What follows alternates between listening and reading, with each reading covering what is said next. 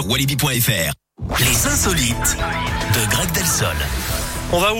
On parle de quoi, Greg On va au Népal, Eric, Mmh. avec l'aventure solitaire d'un homme de 45 ans qui s'est assez mal terminé. Hein.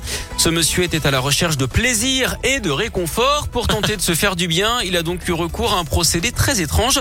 Mettre son petit oiseau dans le goulot d'une bouteille en plastique. mais, mais non, mais... eh, Alors déjà, ce n'est pas très flatteur hein, pour son anatomie, mais surtout, c'est très dangereux. Et ce qui devait arriver arriva. Il s'est coincé l'engin et viand dans les dents. Surtout que c'est ce qu'on appelle un organe vital. hein.